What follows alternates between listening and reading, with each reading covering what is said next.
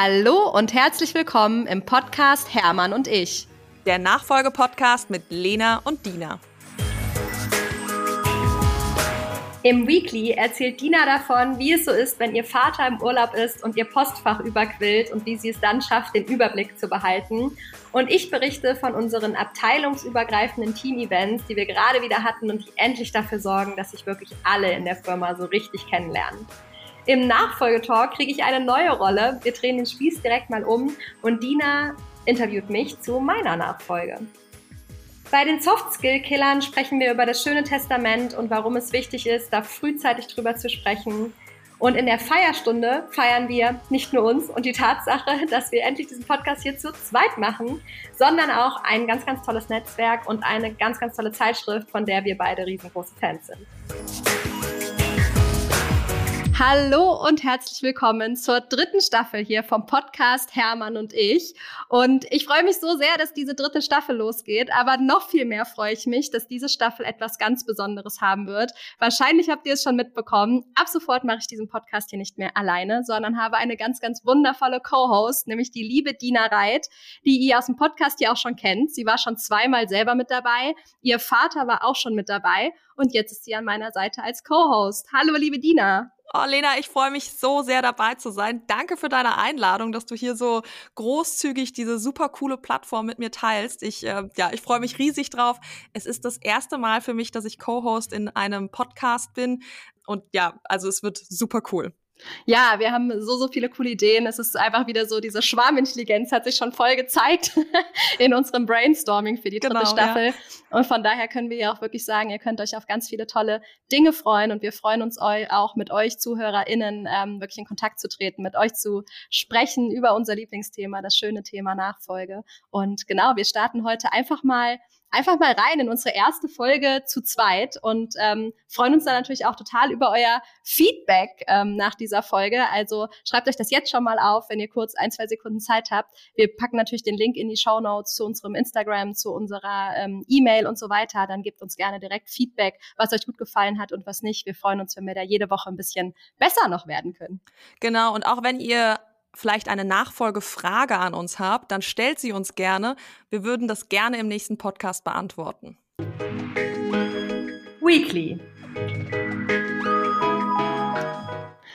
Genau, Lena, erzähl doch mal, was bei dir diese Woche so passiert ist oh, diese Woche, was ist diese Woche so passiert? Es ist irgendwie schon wieder so viel passiert. Ich habe im Moment immer das Gefühl, es rennt irgendwie alles ähm, und ich vergesse, ich verliere so jegliches Zeitgefühl. Ich weiß nicht, ob dir das auch so geht.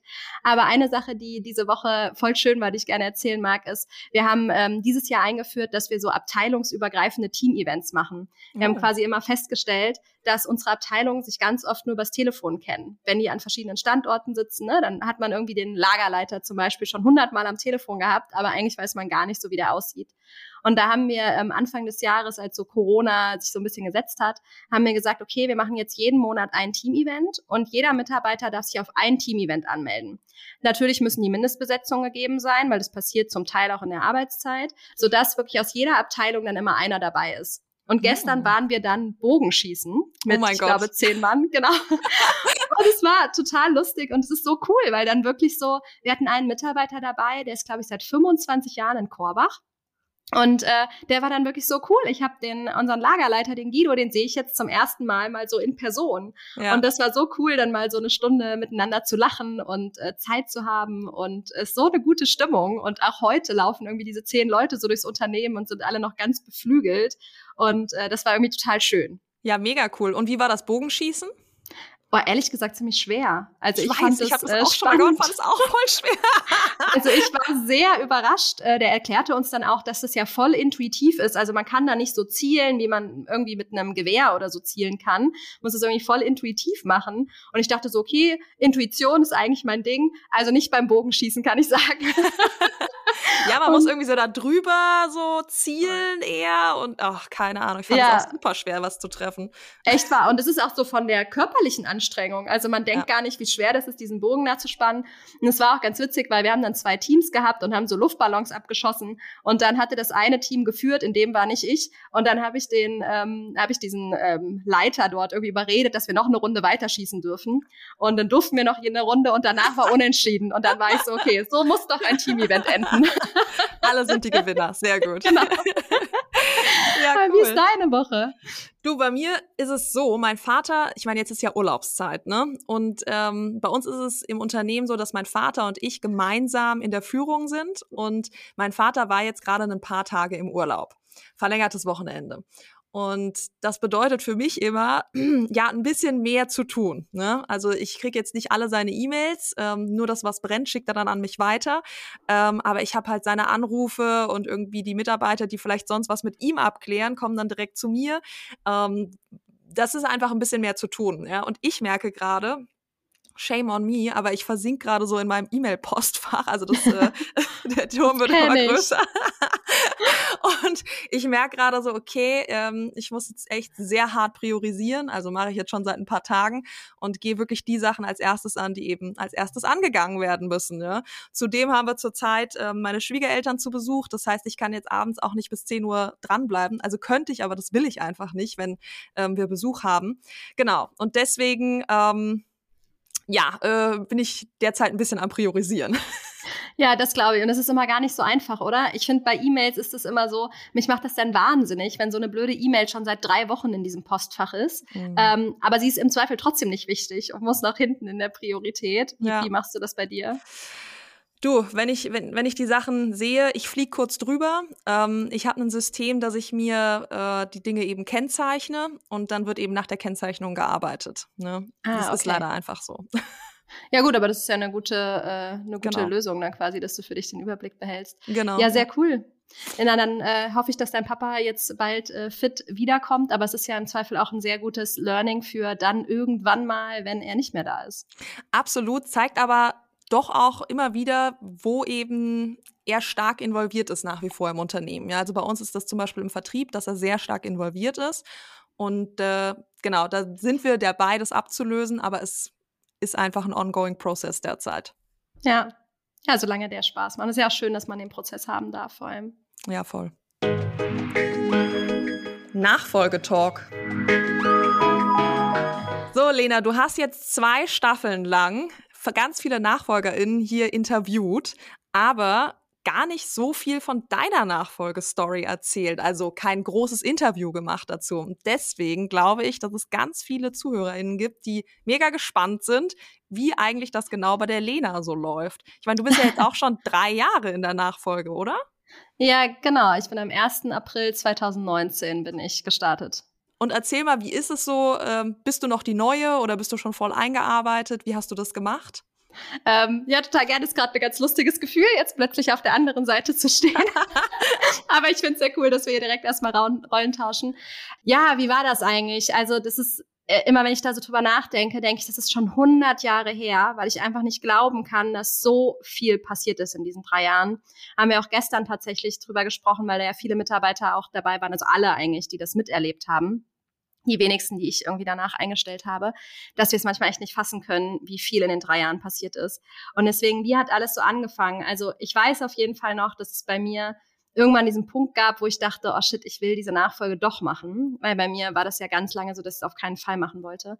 Und dann habe ich es irgendwie angefangen zu kommunizieren und dann ging erstmal so dieses ganze Thema los, okay, wie läuft das denn in der Familie, was wollen denn die Geschwister auch machen und so weiter.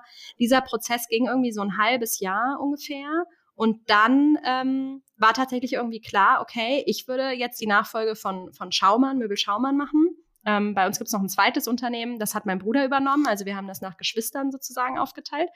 Und ähm, ja, dann, dann weiß ich noch, dass auf jeden Fall die erste große Herausforderung war, meinen Arbeitsvertrag zu machen. Also Gehaltsverhandlung mit dem eigenen Vater. Super Situation, ja. Oder? Warst du da irgendwie, du, du hattest ja gegründet damals erst, oder? Also das heißt, nach der genau. Gründung oder während der Gründung hast du das dann ähm, verhandelt. Da hast du vielleicht auch schon die ein oder andere Gehaltsverhandlung gehabt oder war das die erste überhaupt? Ja, ich hatte so eine richtige Verhandlung halt nicht, ne? Weil irgendwie, ich meine, vorher hatte ich irgendwie eine Ausbildung gemacht und hatte Praktikantenjobs, aber das war jetzt nicht so, nicht so eine richtige Gehaltsverhandlung. Und in der Gründung war das ja irgendwie, da steckst du sowieso so stark zurück oder habe ich zumindest auch gemacht, weil du ja alles irgendwie ins Unternehmen ähm, stecken willst. Das heißt, da gab es jetzt auch nie wirklich eine Verhandlung mit wem denn mit mir selber. Ne? Ja, genau. Also so, äh, genau, also von daher war das schon so echt meine erste auf jeden Fall und dann halt mit meinem Papa. Und ich weiß noch, das war so lustig, wir haben so lange darüber diskutiert. Also bei uns war es so, ich kann es ja mal kurz erzählen, ähm, dass wir dann auch unseren, unseren Steuerberater da hatten und dann hat der quasi so gesagt, das ist ein Mentor gemacht, okay, schreibt doch mal beide auf einen Zettel, was ihr meint, was Lena, was du verdienen möchtest und Hermann, was du ihr gerne zahlen möchtest. Und dann drehen wir bei drei diese Zettel um. Und natürlich hatte ich mich vorher informiert und hatte mich eingelesen, was ist denn irgendwie, ich hatte so ein bisschen geguckt, Umsatzverantwortung, Mitarbeiterverantwortung, dann habe ich davon 30 Prozent abgezogen, weil ich gesagt habe, hey, Familienunternehmen und so, ne? Das heißt, ich hatte irgendwie zumindest, dass ich so wusste, ich sage da jetzt nichts, was irgendwie so gar nicht in die Welt passt. Und dann habe ich dann meinen Zettel umgedreht und in dem Moment hat mein Papa seinen Zettel zerknüllt und hat gesagt, ich will gar nicht mit dir über Geld streiten.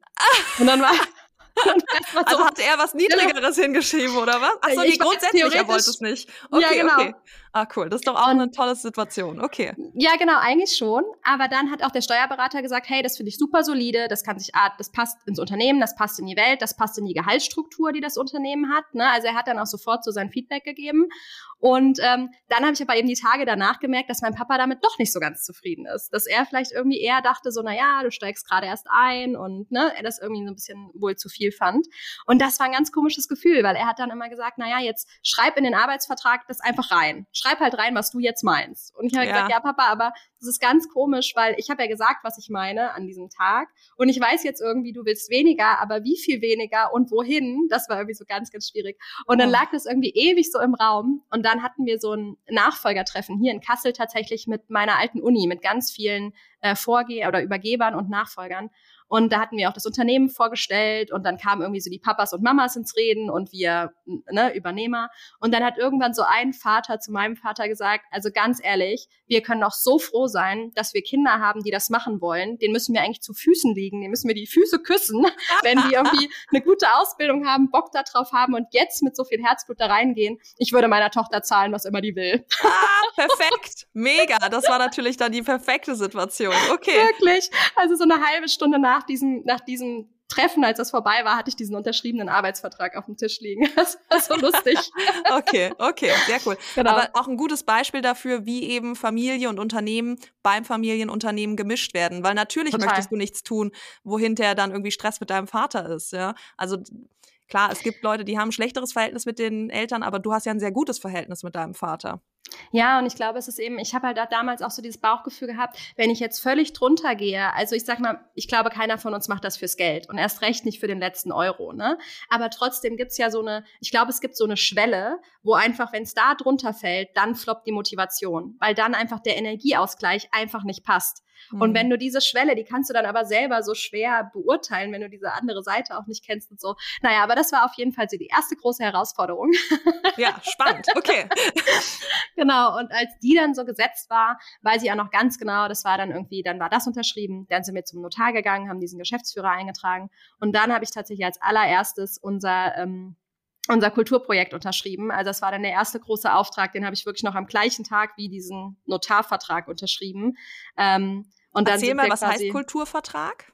Genau, glaub, die meisten wissen es ja gar nicht, oder? Ja, das kann gut sein. Ich ja. habe da immer schon mal so ein bisschen von erzählt, aber ähm, genau, es geht ging im Prinzip darum, dass ich gesagt habe, ich möchte wirklich die Zeit haben, das Unternehmen richtig, richtig gut kennenzulernen und dann gemeinsam unsere Zukunftsvision aufzustellen. Ähm, weil ich einfach vorher gemerkt hatte, wenn ich das selber mache und mir nur selber überlege, wie die Zukunft so aussehen soll, dann wird es wahrscheinlich schwierig, die Leute mitzunehmen. Und da war auch klar, so hey, ich bin und bleibe die Tochter vom Chef. Also ob da immer die Ehrlichkeit so 100 Prozent gegeben ist, da wird eine Schwelle einfach sein. Und deswegen habe ich mir eine externe Agentur reingeholt, hatte natürlich vorher schon etliche gescoutet und habe dann eben an dem Tag den Vertrag mit einer unterschrieben. Und dann war klar, wir machen jetzt ein Jahr quasi all in. Ähm, ja, Unternehmenskultur. Genau, das war wirklich so das erste wichtige Projekt, was ich unterschrieben habe und was ehrlich gesagt im ersten Jahr auch all meine Energie gefressen hat. Ich kriege das heute total zurück, ähm, tausendfach, aber im ersten Jahr war es echt anstrengend. Mhm. Und was ja. habt ihr da so gemacht? Also am Anfang ging es wirklich darum, quasi, ich hatte so ein bisschen die Einstellung so, hey, okay, ich bin ja die Neue. Das heißt, ich muss ja eigentlich das Unternehmen kennenlernen und die Leute müssen eine Chance haben, mich kennenzulernen. Aber ich komme faktisch neu in ein bestehendes System. Und dann habe ich eben mit dieser Agentur zusammen, wurden erstmal tausende von Interviews geführt. Also von wirklich Live-Interviews, Einzelinterviews, das hat natürlich diese Agentur gemacht, über äh, anonyme Umfragen und so weiter, um wirklich erstmal so einen Status quo zu bekommen. Und dann haben wir ein sogenanntes Markenteam etabliert. Da war dann sozusagen aus jeder Abteilung gab es einen Markensprecher. Und diese Markensprecher haben sich regelmäßig getroffen und haben genau diese Ergebnisse ausgewertet. Also da war dann auch irgendwie einer aus dem Lager dabei, einer aus dem Verkauf, einer aus dem Einkauf und so weiter. Ich glaube, wir waren zwölf Leute in dem Team. Und es war keine Führungskraft dabei, es war super wichtig, nur ich. Aber es gab so eine rote Karte, die konnten die quasi ziehen und die rote Karte hieß dann, okay, Lena, wir möchten jetzt bitte, dass du den Raum verlässt und wir ohne dich reden können. Spannenderweise wurde die nie gezogen. Ich habe mehrfach gefragt, ob ich mal gehen soll. Und da wurde aber immer gesagt, nee, wir wollen ja, dass du es hörst. Wir sind ja eigentlich, finden es ja cool, dass du zuhörst. Mhm. Und dann wurden immer die Ergebnisse ausgewertet, dann sind die alle in ihre Abteilungen wieder zurück, haben quasi erzählt, was, was es für Ergebnisse gab, was so ausgewertet wurde, was für Ideen es vielleicht auch gab, haben mit ihren Kollegen kommuniziert, hey, was wäre dir noch wichtig, was soll ich beim nächsten Mal wieder in das Treffen mit reinnehmen? Und so haben wir quasi dafür gesorgt, dass irgendwie alle involviert sind. Und als wir dann so unseren Ist-Stand quasi wirklich verstanden hatten, also so, was läuft gut, was läuft nicht gut, äh, wo ärgern wir uns echt drüber, wo sind unsere größten Schwächen, danach sind wir dann quasi einen Schritt weitergegangen, haben gesagt, okay, wie hätten wir es denn eigentlich gerne? Also was wäre denn so echt unsere Traum-Schaumann-Welt, sage ich mal. Und daraus haben wir dann wirklich so eine richtige Basis, also ich sage immer, wie so ein Regelfundament oder wie so ein, wir haben wie so einen Platz eingeschränkt, wo wir gesagt haben, auf diesem Platz wollen wir spielen und jeder, der mitspielen will, darf dabei sein, aber wer halt nicht mitspielen will, der, äh, das funktioniert halt dann leider auch nicht und haben dann wirklich einmal irgendwie alles auf links gedreht und uns wirklich mit allem so beschäftigt, von Werten über ähm, was wollen wir eigentlich, was der Kunde von uns denkt. Also wann sind wir eigentlich stolz, wenn wir abends nach Hause gehen, wann sagen wir stolz, hey, ich arbeite im Übrigen bei Schaumann oder ich habe folgendes Ergebnis heute mit nach Hause gebracht. Ähm, das sind so die Fragen, die wir uns gestellt haben. Boah, mega toll, Lena, wirklich richtig cool. Und ich kann mir auch vorstellen, dass das im Verhältnis von dir zu den Mitarbeitenden auch super viel bewegt hat. Oder wie würdest du das jetzt sehen? Ja, ich glaube, dass es einfach unheimlich viel Vertrauen gebaut hat, ne? Weil ich natürlich da durch diesen Prozess gleich am Anfang ihnen wirklich signalisieren konnte, so hey, ich möchte wirklich wissen, was was ihr denkt. Ich möchte wirklich, dass wir das zusammen machen und konnte das dann eben auch beweisen, indem wir es jetzt wirklich nach und nach auch umgesetzt haben. Ne? Und auch manche Entscheidungen haben wir in dem Moment ganz, ganz schnell getroffen. Also das war wirklich eine vertrauensbildende Maßnahme, würde ich sagen, die ähm, aber auch für mich total wichtig war, weil so konnte ich wirklich auch auch zu denen das Vertrauen aufbauen. Es geht ja in beide Richtungen und auch sicher sein. Ich laufe nicht in eine Richtung, wo die gar nicht mitwollen, ne? sondern wir machen irgendwie was, wo wir dann, wo die dann auch alle hinter mir stehen. Also es wäre ja. ja. irgendwie grauenvoll, wenn ich so in eine Richtung und die sagen alle, da habe eigentlich gar keinen Bock drauf. Und dann ist man plötzlich so ein ähm, Einzelkämpfer. Das hat, haben wir, glaube ich, echt gut hinbekommen, dass wir da sichergestellt haben, dass wir da wirklich äh, hintereinander, füreinander in die gleiche Richtung laufen. Ja, sehr cool. Und wie ist jetzt das Verhältnis so zwischen dir, deinem Vater, den Mitarbeitenden? Also ist das zurzeit ein Dreieck? Äh, machst du mit deinem Vater eine Doppelspitze oder bist eher du die Spitze und dein Vater ist, sage ich mal, beratend dabei? Also es ist, glaube ich, wahrscheinlich in den Abteilungen würden die Mitarbeiter wahrscheinlich ein bisschen unterschiedlich antworten. Also so wirklich im operativen Tagesgeschäft heißt Vertrieb, Marketing, Einkauf, Auslieferung ist mein Vater tatsächlich ähm, relativ wenig drinne, also eigentlich gar nicht mehr. Er ist schon noch jeden Tag irgendwie hier in der Verwaltung. Unsere Verwaltung ist an einem anderen Standort wie die Möbelhäuser. Das heißt, im Vertrieb ist er relativ wenig gesehen. Hier in der Verwaltung ist er noch viel. Wo er noch viel drinne ist, ist wirklich so Gebäudemanagement, Buchhaltung, Controlling. Das sind so seine Abteilungen, wo er noch wirklich äh, auch operativ drinne ist und das auch sozusagen managt. Das ist das, der letzte Teil, den wir noch übergeben werden, wo wir jetzt gerade so dabei sind. Und es war gerade ganz, ganz schön. Wir haben gerade so ein neues Café eröffnet im Möbelhaus und da war meine Oma, ähm, die vor meinem Vater, also das Unternehmen mit meinem Opa gemeinsam geleitet hat. Cool. Und die hat mir dann irgendwie so ganz stolz erzählt, ja, Lena, als ich da war, da haben so viele Mitarbeiter, ich habe immer wieder gehört, irgendwie Lena, also, ne, weiß ich nicht, Lena, äh, wir hatten doch mit Lena besprochen, dass wir das so und so machen. Oder Lena hatte doch da noch eine ganz coole Idee. Wollen wir das nicht mal ausprobieren? Ich habe gar nicht mehr das Wort der Chef gehört. Man merkt wirklich, dass du es jetzt bist. Und sie fand das so total schön.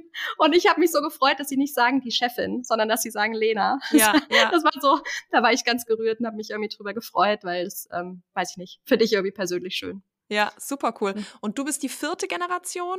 Ja, genau. genau. Und deine Oma und Opa, ähm, die, die sind aber gar nicht mehr da. Also die kommen jetzt, ich sag mal, auch nicht für eine Stippvisite mal vorbei und gucken, wie hier so der Stand ist. Nee.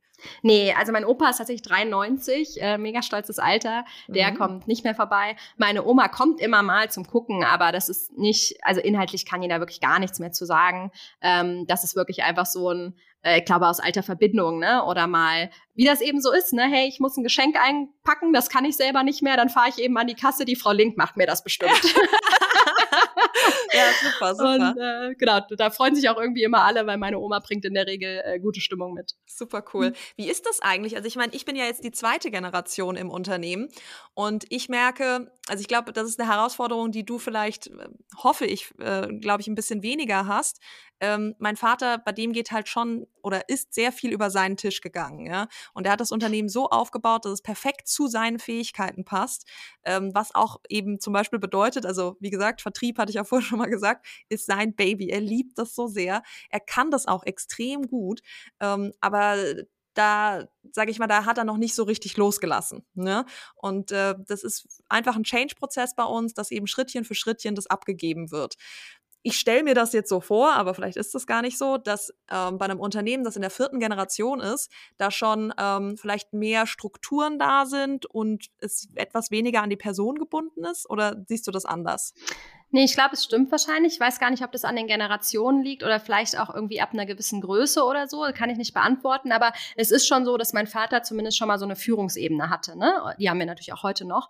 Und dadurch war er in vielen Dingen, also zum Beispiel im Vertrieb, war, also bei meinem Vater ist genau anders. Mein Papa ist nicht so ein, äh, der große Vertriebler und nicht so der, der mein Papa liebt Zahlen. Ne? Also alles Buchhaltung, Controlling, das ist bei meinem Vater das, was wahrscheinlich bei deinem Vater Vertrieb ist. War er auch schon, bevor ich da war, gar nicht mehr so. Also klar, der hatte da so seine monatlichen Meetups und so weiter. Aber es ist nicht so, dass er da ernsthaft noch operativ irgendwie im Tagesgeschäft beteiligt war, weil er da eben seine Führungskräfte hatte. Mhm. Deswegen war es auch, und das ist ganz spannend, viel einfacher, diese Bereiche zu übernehmen. Mhm. Also als ich die übernommen habe, da musste ich mich eher mit den Führungskräften dort irgendwie kurz schließen. Ne? Musste verstehen, wie geht das, wie kann ich da unterstützen, wie können die mir ihre Sachen beibringen, damit ich mal vertreten kann oder so. Ne? Da habe ich einfach echt wenig mit meinem Papa zu tun gehabt. Und es wurde dann, je mehr ich dann in die anderen Themen gegangen bin, also ich weiß noch, es ging los so mit Marketing. Das ist zum Beispiel schon was, was mein Vater immer gemacht hat, aber eher aus der aus der Kostensicht. Also mein Papa ist jetzt nicht unbedingt der Großkreative, der die, ne, also hat er auch mal Spaß dran, aber vor allem so diese ganzen Kostenstrukturen und wie können wir das Marketing perfekt planen, dass es kostentechnisch super ist. Das zum Beispiel was, da hat er total dran festgehalten und da war er auch sehr ähm, also ganz anders involviert als in diesem Vertriebsthema, ja. Mhm. Und da hat man wirklich so gemerkt, je mehr man in diese Themen gegangen ist, desto ja, desto schwieriger wurde, dass das er genau, dass er abgibt, also genau das, was du gerade sagst und auch, dass er ähm, natürlich irgendwie nochmal neue Dinge. Er hat die immer zugelassen, aber trotzdem war es schwieriger als im Vertrieb. Da konnte ich genau. teilweise genau. neue Sachen machen, das hat er gar nicht gemerkt und hat nur hinterher ja. gesagt, oh ja, cool, läuft. ich weiß genau, was du meinst. Also so war das bei uns auch. Also so, ich quasi, ich kam rein und mein Vater hat mir sofort Personal in die Hand gegeben, so von wegen, ja, mach genau. das, Dina, ja. Und ähm, ich habe äh, beim Vertrieb war es wirklich, also er meinte dann, ich müsste das genauso machen wie er als erstes, ja, bis ich dann gesagt habe, du Papa, du machst es super, aber ich werde es nicht genauso wie du machen. Also ich möchte es ein bisschen unabhängiger von mir gestalten, ja. Und bei anderen Sachen war ihm das ja eigentlich sehr, kam ihm das sehr gelegen, würde ich sogar eher sagen, dass ich das dann übernommen habe. Ja, total. Also ich habe auch das Gefühl, wir haben am Anfang sozusagen erstmal so unsere Stärken genutzt, ne? So, okay, Papa, perfekter Zahlenmensch, ich bin viel besser in People, würde ich sagen, als er. Also das sind unsere Unterscheidungen sozusagen. Und dann bin ich erstmal Vertrieb, People, Personal, genau all das gegangen. Und jetzt ähm, bei im Thema Buchhaltung und Controlling haben wir genau das gleiche, was du gerade sagst. Ne? Ich sag auch so, ich möchte es eigentlich viel unabhängiger. Ich möchte nicht irgendwie jede Rechnung sehen. Ich möchte irgendwie, ich natürlich möchte ich die Zahlen kennen, aber ich möchte nicht jede Excel-Liste selber ausfüllen und so weiter. Und der Papa sagt, das ist so wichtig, du musst das unbedingt so machen wie ich. Und wenn ja, du das genau. nicht machst und dann kommt eine Krise und oh Gott, oh Gott. Ja, ähm, genau. genau. Das ist genau das, genau ist das, das Allerwichtigste, Dina, beim Vertrieb, da kommt das Geld rein, das musst du, ähm, da musst du den Überblick haben, das sind die Sachen, die bei mir kommen, ja. Genau, und bei mir sagt er immer, Lena, wir spielen hier mit großen Zahlen, das kann auch ganz schnell in die Hose gehen, das musst du jeden Tag ganz genau wissen. Ja, er hat genau. ja auch sicherlich recht, beide haben recht mit ihren Aussagen. Ne? Und trotzdem glaube ich, dass man es eben auch irgendwie anders gestalten kann. Ja. Ähm, also das nicht deren Weg der einzig richtige ist, das will ich einfach nur sagen. Ja. Aber man merkt eben, dass es gerade tatsächlich schwieriger als in anderen Bereichen.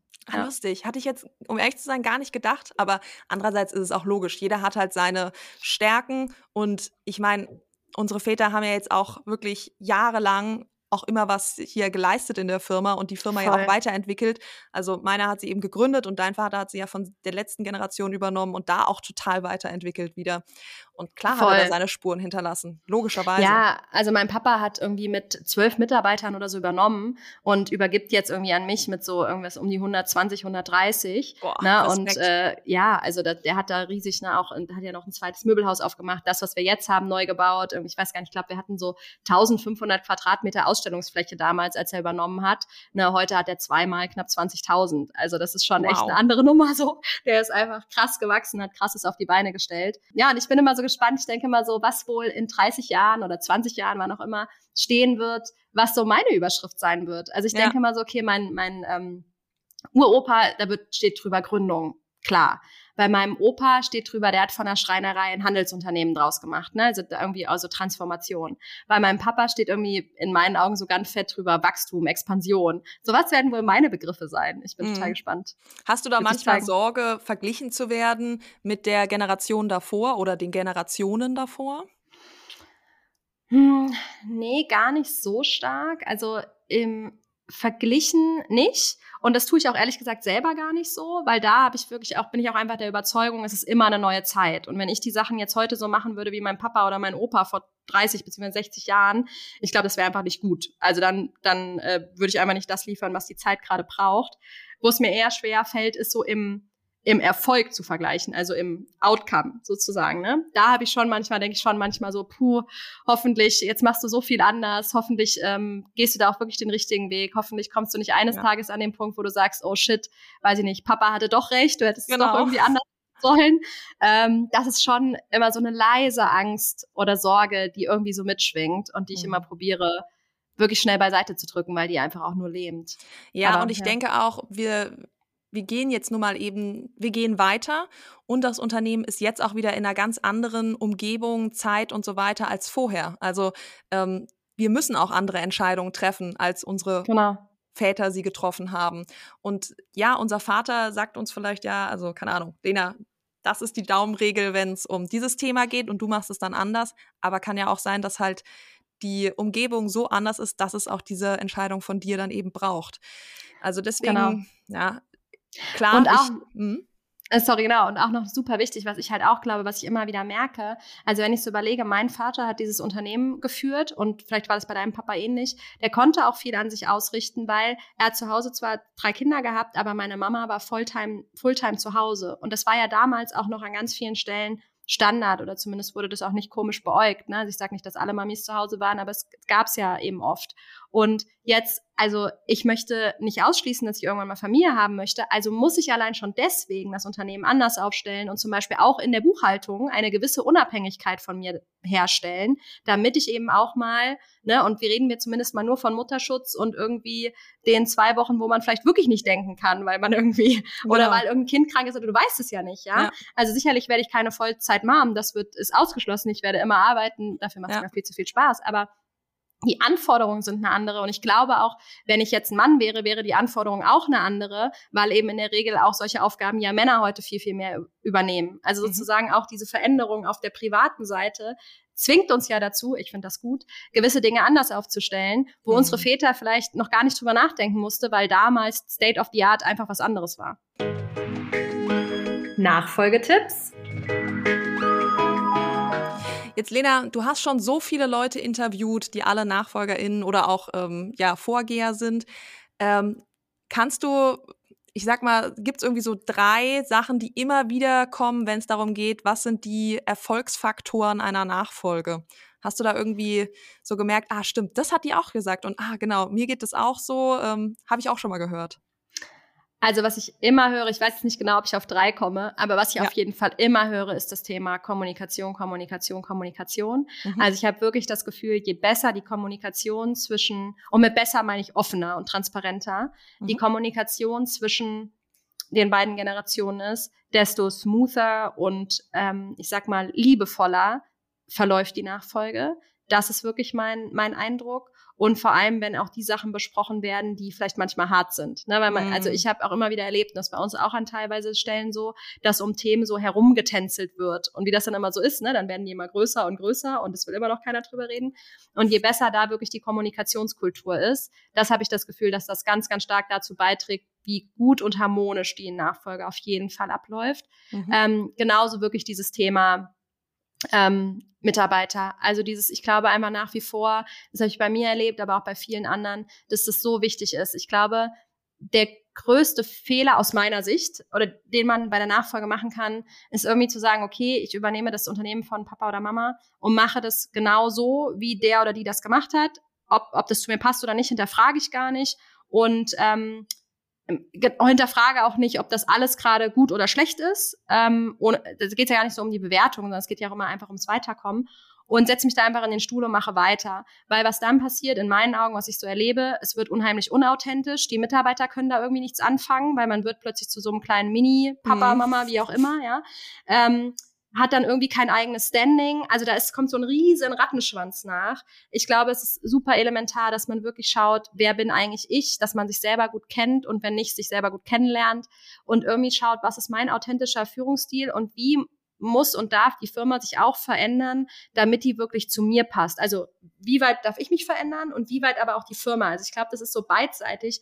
Und ich zumindest habe erlebt, diese Schritte geht die Firma auch. Die Mitarbeiter gehen das auch. Das wollen die sogar, wenn die wissen, wofür. Ne? Halt nicht einfach irgendwie random. Aber wenn die das verstehen, dann machen die das. Und ich glaube, da kann man sich einfach so viel Vertrauen, Ansehen, also positives Ansehen, Respekt, äh, wirklich ähm, ein, einkaufen oder äh, aushandeln, erarbeiten, wie auch immer. Ähm, wenn man das wirklich proaktiv macht und nicht irgendwie ja einfach mal losgeht, so ein bisschen ungeplant, weil das ist immer, irgendjemand hat den schönen Satz mal gesagt, so schreib dir selber eine Rolle zu, also gestalte deine Rolle aktiv oder irgendjemand schreibt dir eine zu und dann be bekommst du, ohne es irgendwie zu wissen, irgendeine Rolle aufgedrückt und stehst dann irgendwann da und sagst irgendwie, das bin ich doch eigentlich gar nicht, aber die hast du dann halt bekommen. Und ich glaube, das darf man, das ist gut, wenn man das im Griff hat und das proaktiv ähm, diese Aufgabe übernimmt. Das ist zumindest was, wo ich das Gefühl habe, dass äh, scheint oft erfolgreich zu enden oder ja. zu starten, dann die Nachfolge ja viel mehr, ja. ne? wenn man das macht. Ähm, ja. Super, wirklich tolle Tipps. Ähm, und wenn es okay ist für dich, würde ich noch ja. einen dritten dazu steuern. Gerne, unbedingt. Ähm, ich denke, ganz wichtig ist auch, sich die Zeit zu geben für die Nachfolge. Ja. Ähm, ich erlebe immer wieder, dass also ich kriege immer mal wieder so Nachfragen von NachfolgerInnen, zum Beispiel bei LinkedIn schreiben die mir, und ähm, suchen dann eben den Austausch zu der Nachfolge. Und ich habe mitbekommen, es gibt solche äh, Zweifelphasen. Ne? Und ähm, in den Zweifelphasen geht es ganz oft darum, schaffe ich das, kann ich das und ähm, wann bin ich soweit? Ja, also wie schnell geht das hier alles?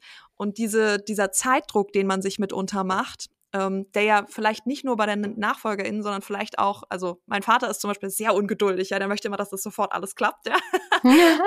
wir, und ich bin da jetzt auch noch ein ungeduldiger Typ dazu. Das heißt, wir müssen echt beide schauen, dass wir uns manchmal so ein bisschen runterdrosseln ja? und mhm. auch nicht zu viel erwarten. Also ich sage jetzt mal, wenn man Personalverantwortung ähm, direkt von Anfang an hat, dann wird man sehr wahrscheinlich, wenn das der Job-Einstieg ist, auch mal den ein oder anderen Fehler machen. Das ist leider einfach so. Geht gar nicht anders. Ganz genau. Ja. Deswegen ähm, muss man sich da die Zeit geben, um einfach das auch zu lernen. Und ähm, ja, also die Nachfolger, die, die mir so berichten, oh, ist alles so schwierig, ist es gerade ähm, irgendwie eine, eine, harte Zeit. Ähm, die harte Zeit hatte ich auch in der Nachfolge und mir hat es eigentlich am meisten geholfen, ähm, ja, wie du sagst, kommunizieren und dann ähm, einfach ein bisschen sich Zeit geben bei der Geschichte, sich die Zeit zu geben, zu lernen. Ich glaube auch, da sagst du was ganz, ähm, ganz Elementares, weil ich glaube, was ganz oft in unseren Köpfen so ist, wir haben natürlich so ein Vorbild vor uns stehen, ne? Unseren Vater, unsere Mutter, die das seit x Jahren machen, sowieso schon mal so ein Vorbild. Jetzt treten wir auch noch irgendwie in deren Fußstapfen und schwupp sind wir in so einem, okay, wir müssen ganz schnell so gut werden wie die. Und genau. dann kommen wir in so einen so einen Vergleich und kommen in so einen Hassel, aber uns immer wieder irgendwie vor Augen zu rufen, okay, die sind so gut, weil die das ja seit 30 Jahren machen. Und dann eben nicht immer nur hinzugucken und zu sagen, naja, ich bin ja erst hier und mein Vater ist da, da ist ja noch so ein weiter Weg, sondern auch mal zu gucken und zu sagen, also jetzt gerade hat letzte Woche wieder jemand zu mir gesagt, ey Lena, mal ganz ehrlich, was du in den drei Jahren schon auf die Beine gestellt hast, guck doch lieber mal in diese Richtung zurück und sag mal, klopf dir mal auf die Schulter und sag mal, ey krass, du hast da auch echt schon was gerissen. Ja. Und da habe ich wieder gedacht, krass, da denke ich nie drüber nach. Das ja. ist für mich total selbstverständlich. Und dann gucke ich nur und sage, oh Gott, ich blicke in, weiß ich nicht, Jahresabschluss jetzt wieder. Wie ja. mein Vater da einfach von A nach B die Sachen schiebt und der sofort ja. 80 Ideen hat. Und ich denke mir so, what, wie soll ich das jemals alleine können, ja? Aber es gibt halt tausend Dinge im Unternehmen, wo ich sage, da, da bin ich schon längst genauso gut wie er. Oder vielleicht sogar manchmal einen Ticken besser. Gucke ich aber nicht hin. Mhm. Und ähm, das ist, glaube ich, was, wo man auch immer mal sagen kann, so, ey, es ist nicht die einfachste Aufgabe der Welt, Nachfolger zu werden. Es ist mhm. nicht inhaltlich und es ist auch nicht emotional. Und wir haben da schon auch echt eine Verantwortung, die wir übernehmen für Mitarbeiter, für Umsätze, für eine Firma, für Lieferanten, für Kunden, für was wir da alles Verantwortung übernehmen. Wir dürfen auch, glaube ich, immer ab und an anerkennen, dass wir einfach echt eine, einen echt krassen, wichtig, auch wichtigen Job für die Wirtschaft und so weiter machen. Und es gibt so viele Firmen, die keine Nachfolger haben. Auch das können wir uns ja immer wieder irgendwie vor Augen rufen und wo wir uns einfach immer mal wieder daran erinnern dürfen, dass wir, dass wir in einem schweren Umfeld, jedes bestimmt ein bisschen anders, aber auf jeden Fall auch schon echt guten Job machen. Mhm. Das vergessen wir, glaube ich, oft. Soft Skill Killer. Beim Soft Skill Killer wollen wir euch immer einen Hard Fact mitgeben, der für die Nachfolge ja schon auch ziemlich wichtig ist, an den man einfach auch denken sollte. Heute geht es um das Thema Testament. Hier muss ich natürlich vorherschicken, also ich kann keine Rechts- oder auch Lena, wir können keine Rechtsberatung geben, ähm, nur aus eigenen Erfahrungen berichten oder auch Erzählungen von anderen NachfolgerInnen was man bei einem Testament ähm, bedenken sollte. Also jetzt geht es natürlich um das Testament von ähm, dem, der Senior-Generation. Ähm, ich denke, wichtig ist, dass man sich hier früh Gedanken macht. Wie möchte man das aufsplitten? Also zum Beispiel bei dir, Lena, es gibt einen Bruder, ähm, ich habe auch eine Schwester. Ähm, ich habe auch noch eine Schwester sogar. Ja. Ganz genau, ja. Also wie, wie möchte man das vielleicht irgendwie da verteilen? Und ähm, da dann auch handelt. Ja, also das Testament sollte nicht ewig nur im, im Kopf so rumschwirren, sondern man muss da auch mal was zu Papier bringen. Man muss zum Notar gehen und die Dinge eben niederschreiben. Ganz wichtig ist, dass man dabei den Pflichtteil nicht vergisst. Also in Deutschland ist es so, der Gesetzgeber sorgt dafür, dass ähm, bestimmte Erben, also zum Beispiel die Kinder oder die Ehefrau vielleicht, nicht ganz leer ausgehen. Ähm, das bedeutet, auch wenn ich also wenn zum Beispiel ein Vater in seinem Testament drin hat, alles, was ich habe, ja, was natürlich jetzt auch nicht besonders fair ist, äh, soll an mein eines Kind übergehen und das andere Kind kriegt gar nichts und äh, meine Frau kriegt auch gar nichts, dann ähm, würde der Gesetzgeber immer dafür sorgen, dass diese anderen Erben auch einen Pflichtteil bekommen. Es gibt natürlich rechtliche Möglichkeiten, auch das auszuhebeln. Also da ist, gibt es zum Beispiel einen Pflichtteilsverzicht. Aber das äh, ist jetzt schon sehr tiefgehend, ähm, wo ich dann auch nicht weiter, wie gesagt, eine Rechtsberatung geben kann. Aber guckt da auf jeden Fall mal drauf. Ähm, gibt es ein Testament? Wie möchtet ihr das verteilen? Wie sieht das mit Pflichtteilen aus? Ähm, weil ich denke, es ist schon immer ein Thema bei äh, Familienunternehmen, dass es hinterher möglicherweise zu einer Situation kommen kann, in der eine Partei ausgekauft werden muss oder ähnliches und dadurch ja auch viel Unfrieden in der Firma, äh, in der Familie gesät werden kann. Ja, und ich glaube, es ist, wie du genau gesagt hast, irgendwann, da müssen auch alle an den Tisch. Ne? Also das kann irgendwie nicht nur der Nachfolger, die Nachfolgerin mit Papa oder Mama besprechen, sondern da müssen die Geschwister auch an den Tisch. Meine Meinung. Und das muss wirklich ganz, ganz offen. Also sind wir wieder bei dem Thema, ne? Offene ja. Kommunikation, transparente Kommunikation. Das muss einfach geregelt werden. Ähm, spätestens irgendwie beim Eintritt oder dann irgendwann ähm, wenn klar ist, okay, der oder die macht jetzt wirklich die Nachfolge, glaube ich, da muss das einfach äh, ganz, ganz dringend geregelt werden. Also da auch meine Empfehlung ganz klar, lieber ein bisschen zu früh als zu spät, wirklich offen darüber sprechen, weil auch das ist sonst so ein Thema, was so im Raum schwelgt und mhm. jeder macht sich so seine eigenen Gedanken und dann kommt man plötzlich an den Tisch und dann explodiert ja. im Zweifel alles. Lieber gleich früher machen. Ja. Also wir haben das zum Beispiel extrem früh gemacht. Also bei uns war auch schon immer, mein Papa hat zum Beispiel immer gesagt, ähm, schon ganz früh, dass für ihn klar ist, eine Firma sollte immer einer Person gehören und die sollte verhandlungsfähig sein. Das heißt, für uns war immer klar, es wird keine Erbengemeinschaft geben. Es wird immer irgendwie aufgeteilt nach verschiedenen Kuchenstücken, aber es wird nicht von, von ähm, einem Kuchenstück wird nicht nochmal irgendwie du 20 Prozent, ich 30 Prozent oder sowas. Mhm. Das war zum Beispiel uns schon äh, mit 18, 15, keine Ahnung was klar. Da haben wir schon immer offen drüber geredet. Und von daher war so die Grundregel sozusagen schon mal bekannt. Und natürlich ging es dann irgendwann darum, okay, wer denn jetzt welches Stück, ne? Keine Frage. Aber das ist natürlich ähm, auch wichtig und genau wie du sagst, ne, wenn man eben irgendwie Leute dann rauskaufen muss und so weiter, damit das fair bleibt, dann muss man das vielleicht auch mal vorbereiten in Form von Geld zurücklegen, in Form von weiß der Himmel was, ja. Ähm, also da lieber einmal zu früh als einmal zu spät. Das glaube ich auch. Feierstunde. Wir haben uns überlegt, wir machen hier immer eine kleine Feierstunde, weil wir einfach viel zu oft über all die Herausforderungen von Nachfolge sprechen und es gibt einfach auch so viel zu feiern. Und ich meine, dass ich jetzt gerade feiere, dass wir diesen Podcast zusammen starten, dass wir jetzt hier zu zweit sind, ähm, das erklärt sich, glaube ich, von ganz, ganz, ganz alleine. Es ist ähm, so cool und es macht auch so einen Spaß, muss ich jetzt einfach mal direkt sagen. ja, ich freue mich so, dass wir das jetzt öfter machen, Dina. Ja, voll. und was ich auch noch feiere, ähm, ist den Hessischen Gründerpreis. Und zwar war Dina letztes Jahr beim Hessischen Gründerpreis auch sogar im Finale in der Kategorie zukunftsfähige Nachfolge. Und ähm, Jetzt geht es wieder los dieses Jahr und das Halbfinale ist im September. Ich darf dabei sein, ich freue mich sehr. Aber was ich vor allem darüber feiere, ist, dass das hessische ähm, Ministerium da gesagt hat, hey, eine Form von Gründung ist auch die Nachfolge. Das finde ich einfach großartig, dass es diese Anerkennung erfährt und dass da ganz, ganz viele tolle NachfolgerInnen sich wirklich für beworben haben. Ich glaube, es sind jetzt äh, ich weiß gar nicht, ich glaube sechs oder acht sind jetzt im Halbfinale. Ich freue mich total, die alle kennenzulernen. Und das feiere ich auf jeden Fall sehr, dass es so viele davon gibt und der Hessische Gründerpreis die alle sichtbar macht und das auch anerkennt, dass das auch eine Form von Gründung ist, weil das ist es und eine ganz, ganz großartige. Ja, also Hessischer Gründerpreis ist echt eine coole Erfahrung. Ähm, ihr seid ja jetzt im Halbfinale, dann müsst ihr pitchen und dann war beim uns dann das nächste so ein Video, was aufgenommen wird und dann Online-Voting. Also da sind so viele Sachen, die man durchläuft, aber durch die man auch wieder neue Kontakte bekommt, ähm, neue Erfahrungen macht. Also ich fand das super spannend und deswegen, ich vote natürlich für dich, Lena, dass du da ganz weit nach vorne es schaffst, ähm, als ja, Vorbild-Nachfolgerin für mich. Ja, absolut. Ja, Sehr vielen cool. Dank, das bist du für mich auch. Das kann ich nur zurückgeben. Thema Vorbild ist das, ähm, worüber ich gerne bei der Feierstunde reden möchte. Und zwar habe ich diese Woche auch ähm, bei LinkedIn einen äh, einen Beitrag veröffentlicht über die Strive. Strive ist ein mhm. Wirtschaftsmagazin für Frauen.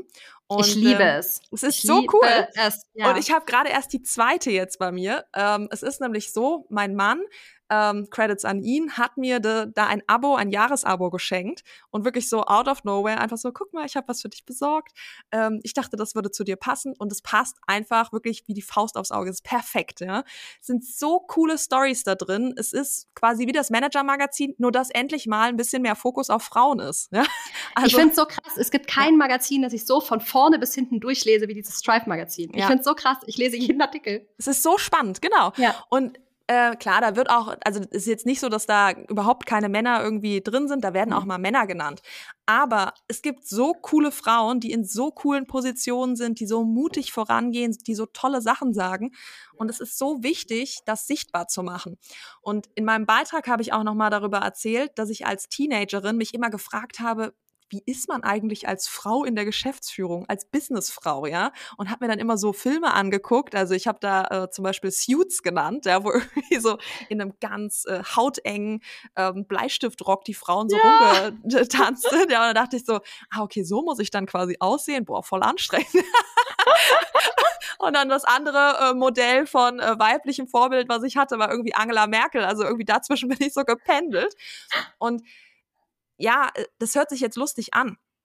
Aber Vorbilder sind so wichtig. Es ist so wichtig, oh. Vorbilder zu haben und zu merken, ah, okay, es gibt irgendwie ganz viele unterschiedliche Frauen, ähm, in einer wichtigen und in einer äh, tollen Business-Position. Es gibt ganz, wie die sich geben, wie die sich, keine Ahnung, auch anziehen. Also anziehen wurde äh, sehr heiß diskutiert in meinem Beitrag, in den Kommentaren. Aber mir geht's auch darum, wie gibt sich denn eine Frau in so einer, in so einer Geschäftsführerposition? Äh, redet die mal, keine Ahnung, über ihre Kinder oder macht sie das gar nicht? Ähm, äh, wie, wie, keine Ahnung, wie diskutiert die mit Geschäftspartnern. Lauter solche Geschichten habe ich mich damals halt gefragt als Teenager. Was jetzt denke ich so, Mann, Dina, ja.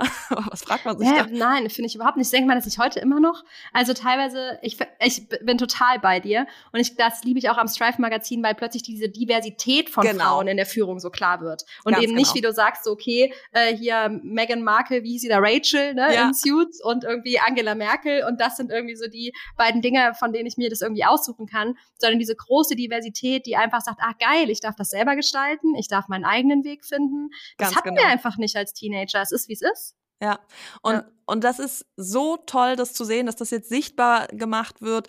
Ähm, also ich weiß nicht, auf LinkedIn, ich bin jetzt schon in einer Bubble, in der auch ganz viele tolle Frauen immer wieder ähm, Sachen posten und äh, über ihr Leben berichten. Aber dass es jetzt sogar ein Magazin dazu gibt, ich weiß, es gibt es schon ein bisschen länger, ja, ich glaube jetzt ein Jahr schon. Ähm, aber jetzt bin ich auch dabei, ich bin auf den Zug mit aufgesprungen und es macht so Spaß, das zu lesen und das feiere ich. Ja, das können wir auch feiern. Also an der Stelle auch, das ist hier keine bezahlte Werbung. Nee, das ist um voll Willen. und ganz Werbung aus absoluter Überzeugung. Und das ist witzig. Wir haben uns nicht abgesprochen. Na, aber ich habe gerade, letzte Woche habe ich das Magazin durchgesuchtet, das neue. Ja. Ähm, und es kann man einfach so sehr empfehlen. Es ist großartig. Ja, sehr cool. Mensch. Lena, ich feiere dich. Dankeschön, dass du mich hier dazugeholt hast. Es macht mir also ich weiß es jetzt schon, es macht mir einen Riesenspaß. ich feiere dich und deine gute Laune. Und äh, genau, Dina, dann sagen wir jetzt erstmal vielen lieben Dank fürs Zuhören unserer ersten Doppelfolge und wir hören uns ganz bald wieder. Wir freuen uns auf euch. Wenn ihr noch kurz ein, zwei Minuten Zeit habt, wie gesagt, gerne her mit all eurem Feedback. Ähm, wir sind euch da super, super dankbar für und lasst uns gerne eine Bewertung bei Spotify oder bei iTunes da. Da freuen wir uns natürlich am allermeisten drüber und verteilt ansonsten den Podcast gerne an alle, die auch Nachfolge zum Thema haben, die sich dafür interessieren. Wir sagen ganz, ganz lieben Dank und wünschen euch eine wundervolle Woche. Danke und bis zum nächsten Mal.